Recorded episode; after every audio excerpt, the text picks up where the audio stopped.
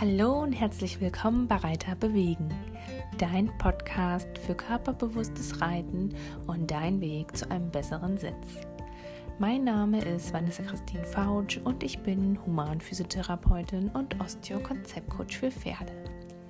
Mein Ziel ist es, dass sich jeder Reiter über seinen Sitz und die Hilfengebung beim Reiten bewusst wird und so selbstständig in der Lage ist, effektiv daran zu arbeiten. Bist du bereit? Ich mach dich fit.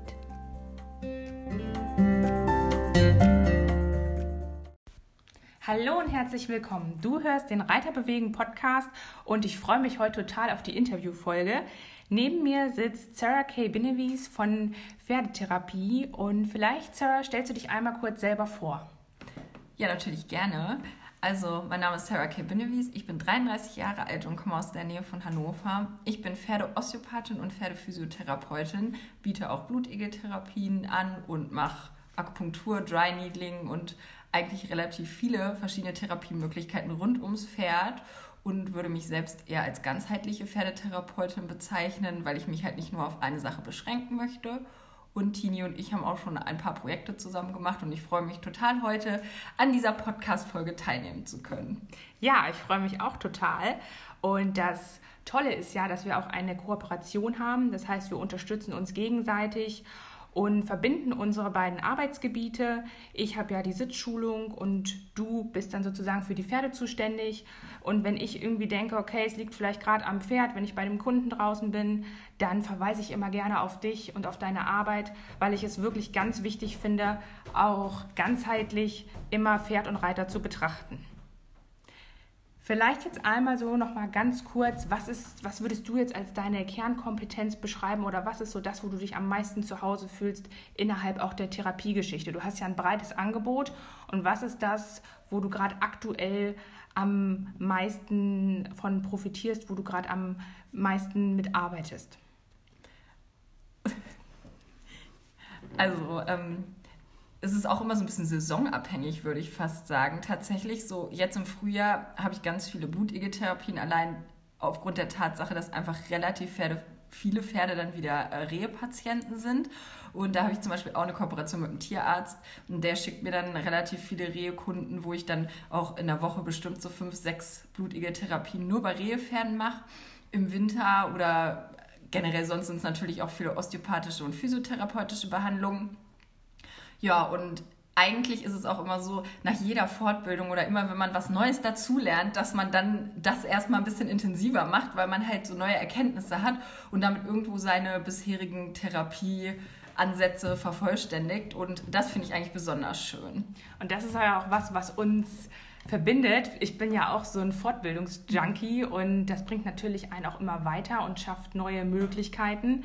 Und äh, das ist wirklich eine Sache, die wir beide total leben. Mhm. Dieses Fortbilden und auch wirklich Wissen aufsaugen. Und ähm, das möchten wir natürlich auch unseren Kunden bieten und auch weiterleiten. Und äh, haben ja, wie gesagt, auch schon einige Projekte zusammen gestartet. Unter anderem war es ja letztes Jahr der Kurs von Rücken zu Rücken, mhm. wo wir genau einmal auf das Pferd eingegangen sind. Da war dein Part der Pferderücken und mein Part war der Reiterrücken, was auch wirklich super angekommen ist. Da haben wir ja auch vor, jetzt wieder voll durchzustarten. Ja, nach ja, Corona. Nach Corona, genau. da werden wir jetzt bald auch was Schönes für euch vorbereiten. Und dann wollen wir mal schauen, wie lange das mit der Krise jetzt noch dauert. Und dann geht es so richtig los. Was hältst du denn davon, Pferde präventiv zu behandeln? Also ich mache es immer ganz gern so, dass wenn ich bei meinem eigenen Pferd sehe, okay, da könnte jetzt was auf mich zukommen oder da und da hat er vielleicht gerade ein muskuläres Problem, dann bin ich persönlich immer eher bereit zu sagen, okay, wir machen lieber eine Behandlung mehr, ich lasse es einmal abklären, als erst zu warten, wenn das Pferd schon auf drei Beinen steht. Wie stehst du denn dazu? Also generell finde ich, dass zum Beispiel so ein jährlicher Check-up nicht verkehrt ist, einfach um mal den Ist-Zustand festzulegen und man kennt es vielleicht auch vom eigenen Pferd, man ist auch schnell ein bisschen betriebsblind, was das eigene Pferd angeht. Gerade wenn man jetzt auch aus dem Winter kommt, macht die Decken runter, auch bei älteren Pferden. Dann entweder kriegt man gerade den Oberschock, weil man selber schon länger nicht mehr unter die Decke geschaut hat.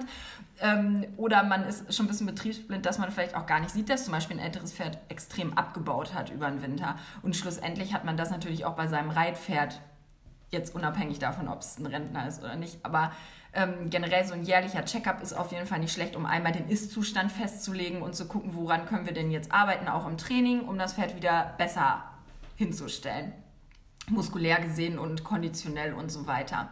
Und ansonsten, ich bin auch nicht die große ähm, Nachbehandlungsverkäuferin tatsächlich, sondern ich finde es immer schön, wenn der Pferdebesitzer einfach schaut, wie läuft denn das Training gerade und der der aktive Pferdebesitzer, was ja die meisten sind, die einen auch rufen, weil sonst wäre man ja nicht vor Ort, hat eigentlich auch ein gutes Gefühl fürs eigene Pferd. Und ähm, deswegen, es kann ja auch mal sein, wie jetzt zum Beispiel in der Krise, ist es ja entweder so, dass die Leute jetzt gerade ganz, ganz viel Zeit für ihre Pferde haben, jetzt unheimlich aktiv dabei sind oder wenn, die, wenn der Stall dicht gemacht hat, jetzt gar nichts tun können. Das heißt, man kann auch, finde ich, prinzipiell schlecht sagen, wir sehen uns dann in acht Wochen zur Nachbehandlung wieder, weil in den acht Wochen kann jemand krank werden und macht vielleicht gar nichts mit dem Pferd. Oder wenn er ähm, keine Halle hat, kann es sein, dass über den Winter das Wetter so schlecht ist, dass in acht Wochen auch nichts passiert. Und dann macht es für mich persönlich auch keinen Sinn, dann in acht Wochen eine Nachbehandlung zu machen, weil ich auch erstmal sehen möchte, wie entwickelt sich das Pferd mit den Trainingstipps, die ich gegeben habe und wie ist da der Fortschritt. Das heißt, ich finde, man kann das nicht auf einen bestimmten Zeitraum festlegen,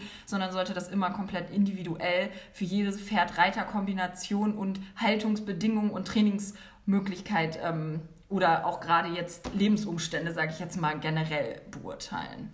Ja, das heißt eigentlich, man soll aus dem Bauchgefühl entscheiden Genau. und einfach sein Pferd beobachten. Ja. Und sobald man das Gefühl hat, okay, da könnte jetzt was sein, da Ja. könnte eine Problematik sein, dann Ja. würde man sich einfach bei dir melden. Genau. Das finde ich persönlich einfach individueller. Weil ich finde, in acht Wochen kann halt, wie gesagt, so viel passieren. Bei dem einen passiert unheimlich viel in acht Wochen und bei dem anderen passiert halt in acht Wochen gar nichts aufgrund Umständen, die man vielleicht auch gar nicht kontrollieren kann in dem Moment. Ja, du hast ja selber auch zwei Pferde Mhm. Und reitest ja auch. Findest du generell, dass eine Pferdetherapeutin oder überhaupt jemand, vielleicht auch ein Tierarzt, ein Sattler, ein Hufschmied, findest du generell, dass, äh, ich sage jetzt mal, Pferdetherapeuten auch reiten sollten? Macht das Sinn? Also ich finde, gerade wenn man vielleicht an bestimmten Dingen arbeitet, also wenn mir jetzt ein Kunde erzählt, also man ist jetzt im höheren sportlichen Bereich und am fliegenden Wechsel hakt es zum Beispiel, dann sollte man ja schon vielleicht auch wissen, wie fühlt sich überhaupt ein fliegender, ein ordentlich gesprungener fliegender Wechsel an. Und das finde ich gilt, gilt schlussendlich auch für einen Trainer. Weil man muss es ja auch selber einmal gefühlt haben, um zu wissen, woran könnte es denn liegen. Oder ähm, auch zum Beispiel jetzt, wenn man allein mal in der Western-Pferdebranche guckt, wenn ich schon höre, ja, es ist ein Western-Pferd, ein Western-Pferd, also ich komme ja aus dem Western-Reitsport, kann so unterschiedlich sein, allein größentechnisch kann das von 1,40 Meter bis 1,73 Meter oder 75 liegen und da hat man so unterschiedliche Typen. Der eine steht vielleicht, sage ich jetzt mal, in Anführungsstrichen eher im Pony-Typ und das nächste Quarterhorse steht ähm, im äh, Hunter-Typ und ist dann über 1,70 groß. Diese Pferdearten kann man überhaupt nicht mehr miteinander vergleichen. Und auch ein Reining-Pferd hat schlussendlich andere Bedürfnisse oder andere Problematiken als ein Western Pleasure-Pferd. Und so ist es auch. Der Isländer ist ja auch ein Pferd, aber ein Isländer ist auch wieder eine ganz andere Geschichte. Und ähm, das Dressurpferd ist dann wiederum etwas komplett anderes. Und ich, ich finde immer generell muss man alles individuell sehen und kann sowieso nicht pauschalisieren. Und, und deswegen muss man einfach, ich würde jetzt noch nicht mal sagen, man muss Reiter sein, aber man sollte ein breit gefächertes Pferdewissen haben, darf keine Berührungsängste haben mit unterschiedlichen ähm, Rassen, Reitarten, ähm, was es und was es alles gibt und sollte einfach, wie gesagt, ein Pferdemensch sein. So würde ich es einfach sagen. Ich muss gerade total schmunzeln, weil das ist ja auch genau die Botschaft, die ich immer versuche, meinen Kunden mitzugeben oder auch die ich nach außen präsentieren möchte, dass ich da keinen Unterschied mache zwischen den Pferderassen und zwischen den verschiedenen Reitstilen, sondern dass ich ja auch immer dafür plädiere, dass es rein um den Sitz geht oder rein um das Pferd geht und dass man da immer individuell schauen muss.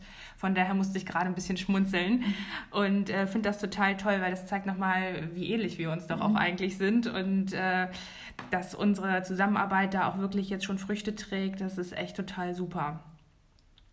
Vielleicht nochmal so aus deiner Geschichte, aus deinem beruflichen Werdegang jetzt auch, was war da denn so ein tolles Erlebnis oder was sind vielleicht auch immer wieder tolle Erlebnisse, tolle Momente mit den Pferden oder einfach auch in deiner Arbeit als Pferdetherapeutin? Gibt es da was Bestimmtes, einen Moment, der dich da ganz Ja, gefesselt tatsächlich. hat? Jetzt vorhin ist mir keiner eingefallen, als wir über die Fragen gesprochen haben. Und jetzt gerade ist mir einer eingefallen. Das war noch ziemlich am Anfang, sage ich mal, von meiner beruflichen Pferdetherapielaufbahn. Also ich würde mal sagen im ersten halben Jahr.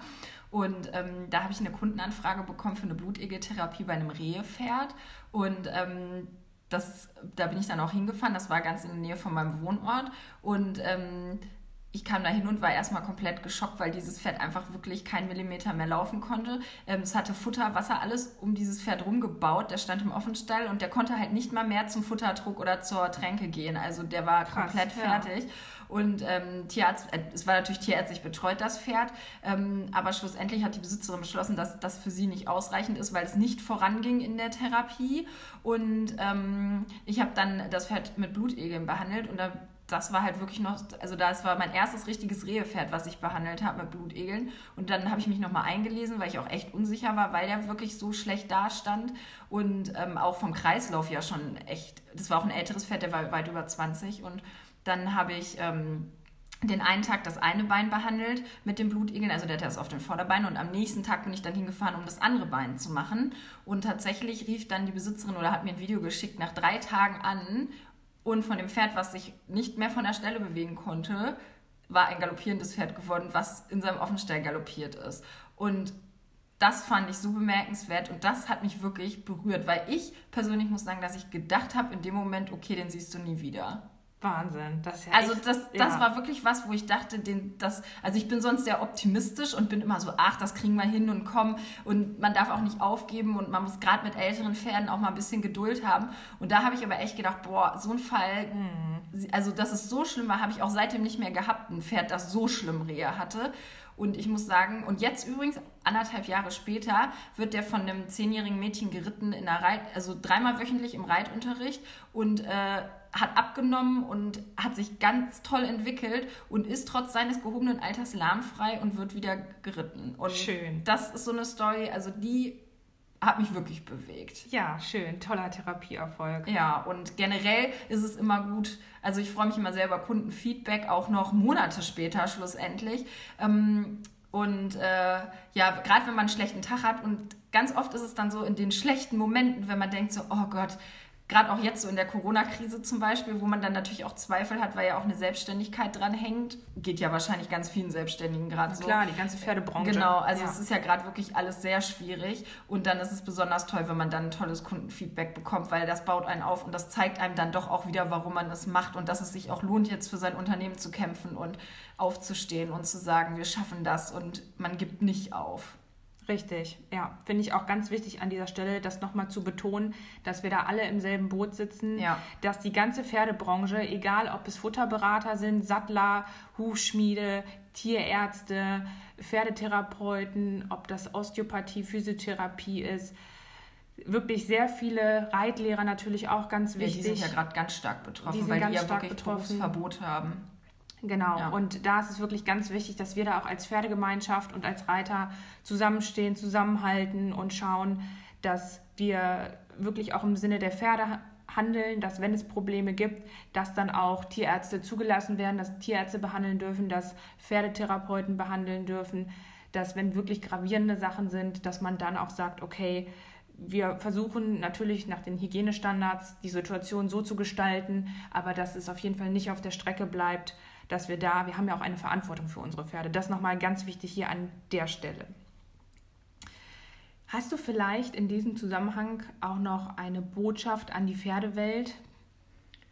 Also an die Reiterleute? An die Reiterleute, ja.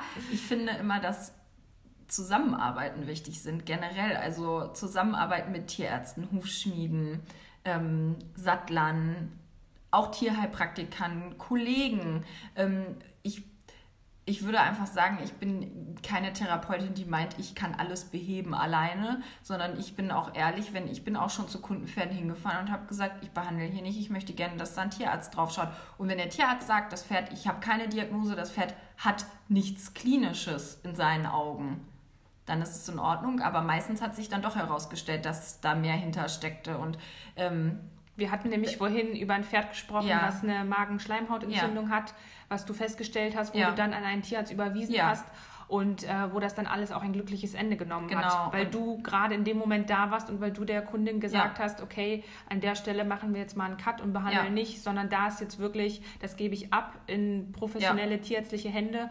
Ähm, das sind ja sicherlich auch Situationen tagtäglich, die öfter mal vorkommen. Also es, ist immer, es sind immer phasenweise komisch. Ich habe manchmal Tage, wo ich zu vier Kundenterminen hinfahre und von vier Kundenterminen wieder wegfahre, ohne dass ich was gemacht habe und dann ist wieder wochenlang gar nichts. Ähm, aber schlussendlich sollte das immer Hand in Hand gehen und ich sehe den, meine Kollegen oder Tierärzte nicht als Feinde, sondern nicht man sollte nicht ja. genau, das ist halt, ich glaube, das ist halt auch ein großes Problem tatsächlich, sondern man sollte das einfach zusammengestalten. Also ich arbeite auch mit Tierärzten ganz toll zusammen und wir haben ganz tolle Arbeiten, weil ich finde, das eine ohne das andere funktioniert nicht ohne das andere und das darf man halt nicht vergessen. Zum Beispiel bei einer Magenschleimhautentzündung oder Magengeschwüren sogar finde ich immer, dass der Tierarzt äh, auf jeden Fall eine Indikationsbedarf äh, da ist für einen Tierarzt und ähm, da, da, das, den Schuh will ich mir auch nicht anziehen, dass ich das hier alles äh, regeln kann. So, bei meinem eigenen Pferd würde ich genauso handeln. Und das ist auch was, ich behandle so, wie ich mein eigenes Pferd behandeln würde. Ja. Und wenn ich das Gefühl habe, da muss jetzt ein Tierarzt ran, dann sage ich das. Weil ich das von anderen Leuten bei meinem Pferd auch erwarten würde. Oder Therapeuten, ja. whatever. Ich finde, das hört sich total gut an. Wenn jetzt die Zuhörer sagen, oh Mensch, das hört sich alles total interessant an und ich habe ja auch ein Pferd, das hat so ein bisschen Probleme und Beschwerden und da würde ich mal ganz gern vielleicht sogar Sarah drauf gucken lassen, wo finden dich denn die Leute? Wo finden dich die Zuhörer? Du bist ja auch in Social Media ganz aktiv. Wie ist dein Internetauftritt? Wo findet man weitere Infos über dich? Also natürlich auf Instagram unter Pferdetherapie einfach nur. Dann habe ich eine Homepage www.pferdetherapie bei sarahk.de, aber die kannst du ja auch nochmal in den Show Notes verlinke verlinken. Auf jeden Fall. Und ähm, auf Facebook auch Pferdetherapie bei Sarah K.